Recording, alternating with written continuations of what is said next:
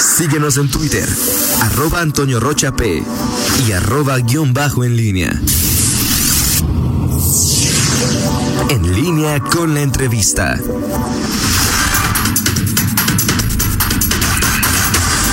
Estamos de regreso, son las 8 de la mañana con 6 minutos eh, y bueno, tenemos en la línea telefónica un enlace con eh, el presidente del Poder Judicial eh, en el Estado, Héctor Tinajero Muñoz. magistrado, muy buenos días, gracias por aceptar esta comunicación, ¿cómo está?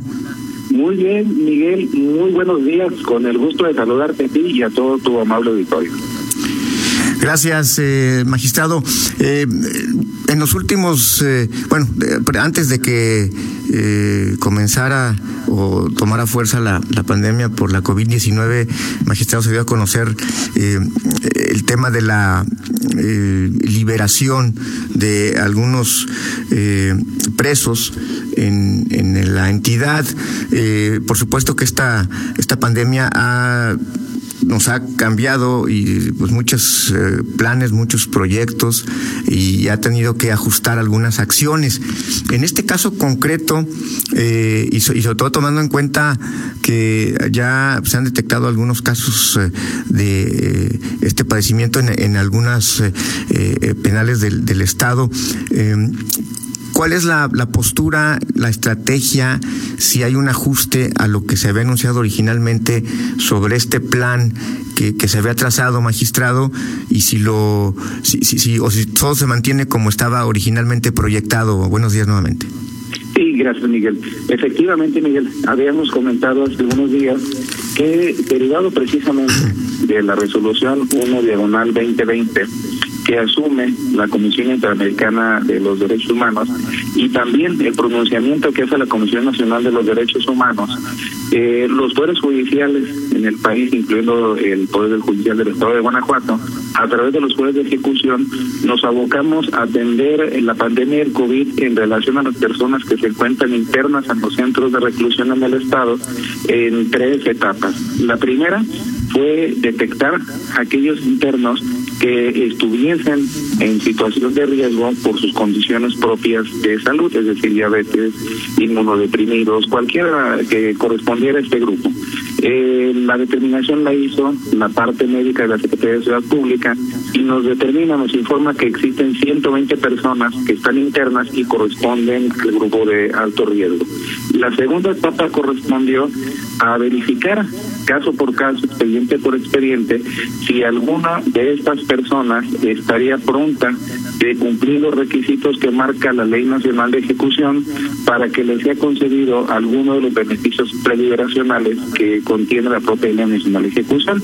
Este es la libertad condicionada, la libertad anticipada, la sustitución o la suspensión temporal de pena. Esto siempre y cuando, como lo marcan los pronunciamientos a que he hecho referencia, cumplan con los requisitos de la Ley Nacional de Ejecución Penal. Se hizo el análisis caso por caso Todavía están pendientes aproximadamente 15 carpetas de ejecución en revisión por tanto por los jueces de ejecución como por Ministerio Público y la Defensa. El resto de ellas, ya es decir, 195 ya fueron descartadas, no se reúnen los requisitos para un beneficio deliberacional, 15 todavía están en trámite y una vez que estén concluyan, sabremos a cuántas personas se pudo conceder el beneficio preliberacional.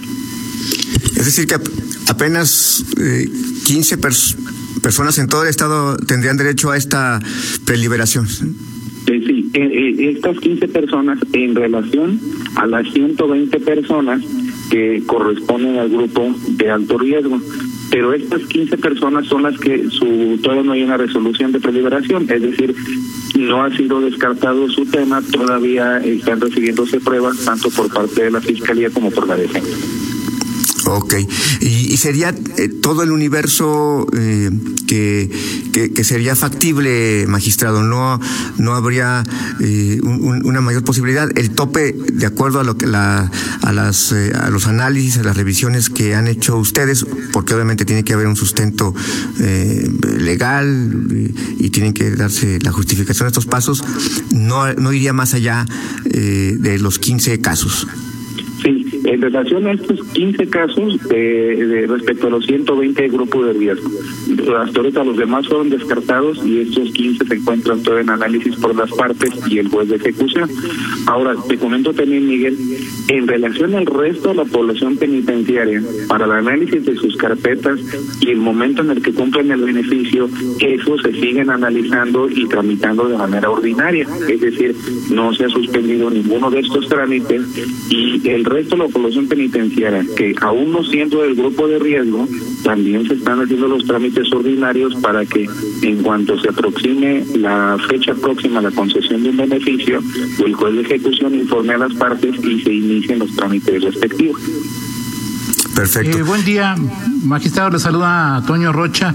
Eh, ¿Cómo han funcionado ahora que entraron, eh, que estamos en contingencia y que el Poder Judicial de Guanajuato tomó algunas medidas de realizar videoconferencias? ¿Cómo se han desarrollado, desarrollado estas? ¿Qué, ¿Qué resultados han dado? ¿Está usted satisfecho con la forma en que se ha procedido, la forma en que se han podido enfrentar los asuntos urgentes? Toño, muy buenos días, muchas gracias, un saludo.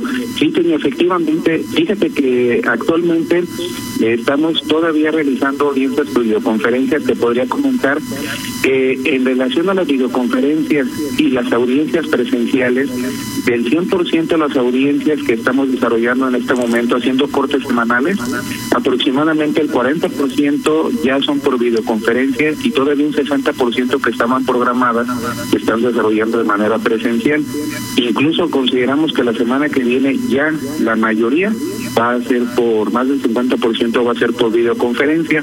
Hay una importante satisfacción, Toño, porque te comento que en el sistema acusatorio adversarial tenemos algún grupo de jueces, específicamente 12 jueces y juezas, entre jueces y jueces, que corresponden por sus condiciones de salud o edad al grupo vulnerable. Esto es, no pueden acudir al juzgado de control a realizar las audiencias urgentes, que son todas aquellas que tienen detenido, órdenes de aprehensión, control de detención, todo el listado que tenemos en el acuerdo del Consejo.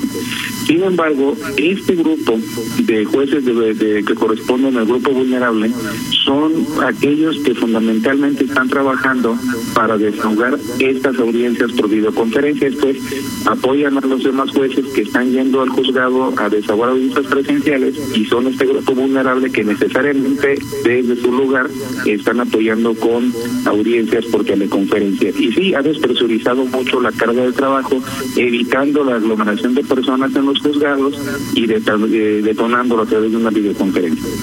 Ahora, eh, magistrado, dejando de lado los asuntos urgentes de materia penal y familiar, y ya que estamos hablando de semáforos y de regresos a la nueva normalidad, ¿cómo sería el regreso a la labor jurisdiccional en los otros subsistemas, magistrado? Sí, Toño.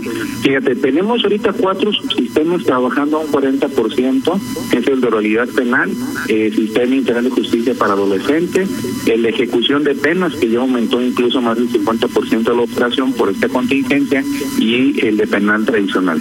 Tenemos tres subsistemas que vamos a arrancar, que es el sistema de oralidad familiar, que también sigue trabajando para medidas urgentes, el civil y el de oralidad mercantil. En relación a estos tres sistemas, Toño, que son a los que se refiere tu pregunta, vamos a trabajar por etapas. ¿Cuál es la primera etapa? La primera etapa ya la superamos, Toño, es la que marcamos en la en el acuerdo del Consejo, en el último que se está publicando recientemente el 29 de abril, y es donde se instruye a todos los jueces a que emitan las resoluciones que tienen pendientes. Eso es, todas aquellas resoluciones, asuntos que se quedaron en el estado de resolución, tiene que determinarse la resolución por el juez. ¿Para qué esta estrategia?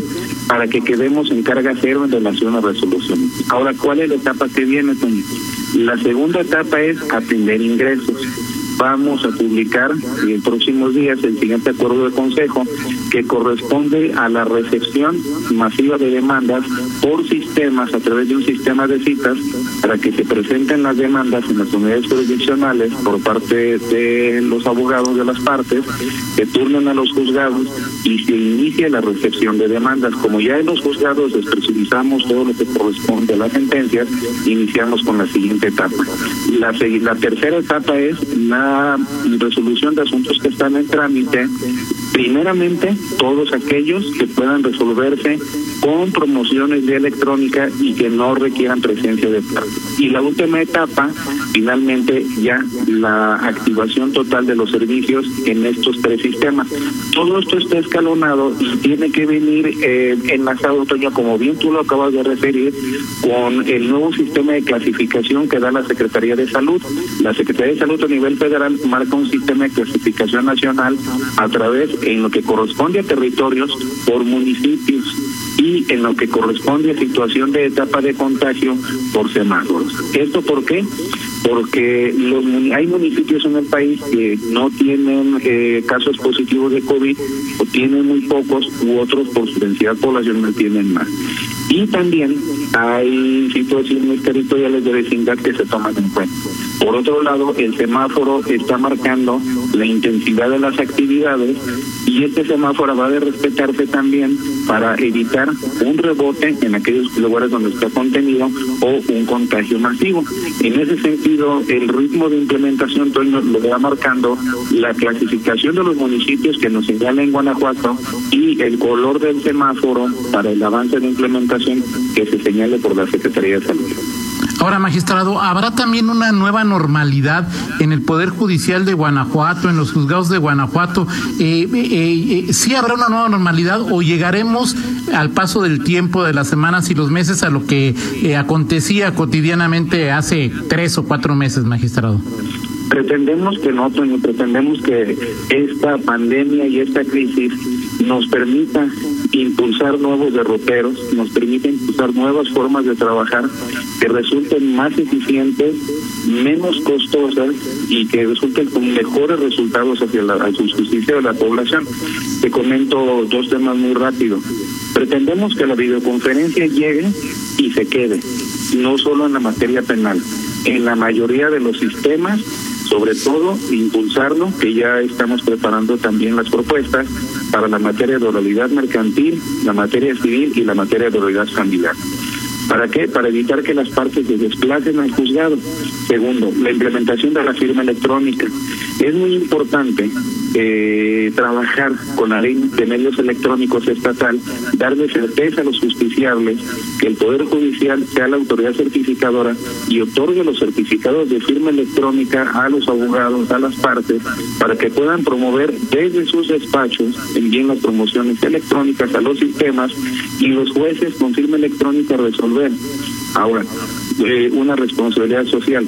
Ya estamos trabajando nosotros con buzones electrónicos, esto es, el abogado designa para como domicilio para recibir notificaciones un buzón electrónico, se le hace la notificación al buzón electrónico con el acuerdo firmado vía electrónica y lo abre simplemente desde su correo. Esto nos evita actuarios, tráfico de personas, contacto de personas y ahorra muchísimos recursos.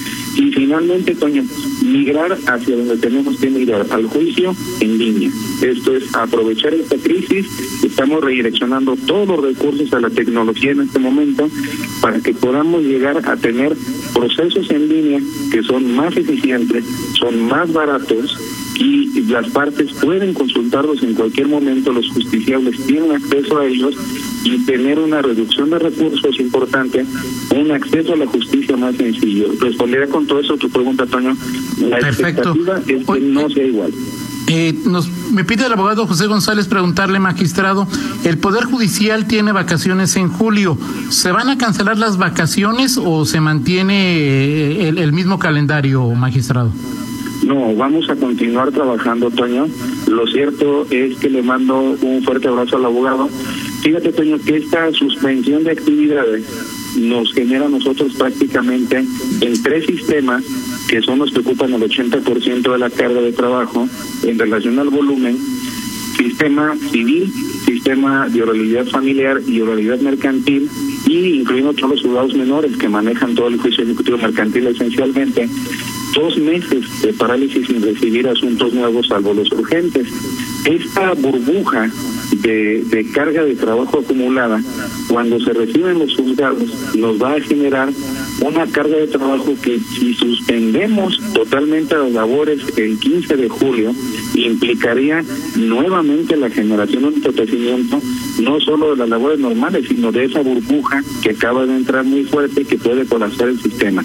Seguiremos trabajando de frente para atender a toda la ciudadanía porque no podemos detenernos, al contrario, tenemos que ser más eficientes en el servicio.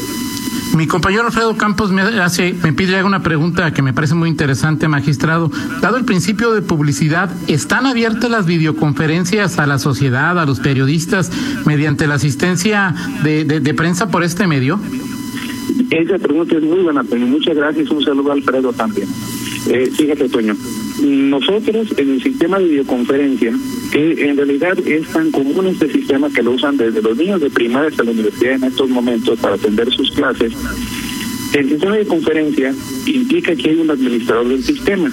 Esto es, el encargado de sala genera las invitaciones a través de la determinación del juez, envía un enlace a todos aquellos que tienen que sumarse a la videoconferencia, el sistema encriptado incluso le da una clave para accesar al sistema se conecta al sistema y puede tener no solo como invitado estar ahí en pantalla, sino intervención con voz e intervención en la propia audiencia.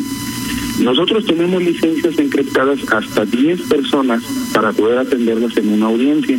Si se requiera más, bueno, se van utilizando licencias que corresponden a mayor número de personas, que pueden ser hasta 50, pero se van ampliando las licencias.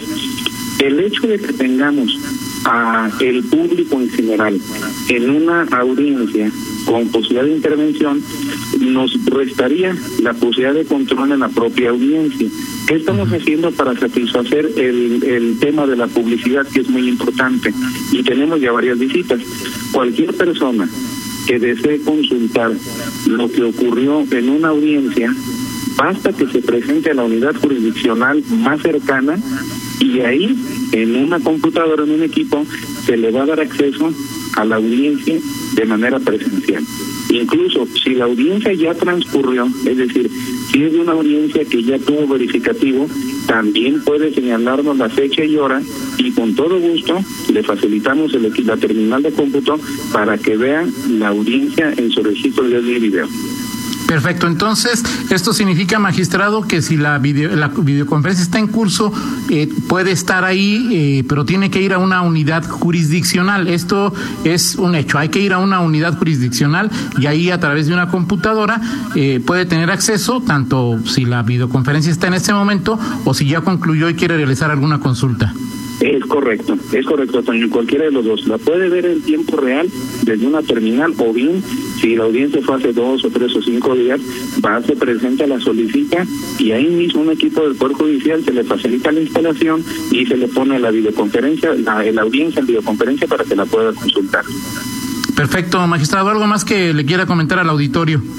Pues que estamos ya eh, por iniciar la segunda etapa de reactivación y que esta segunda etapa de reactivación juega, como bien lo combinado tú, Toño, con los aspectos. Primero, el semáforo que acaba de marcar la Secretaría de Salud para ir determinando, y en cuanto a territorio, pues los municipios que nos vayan liberando.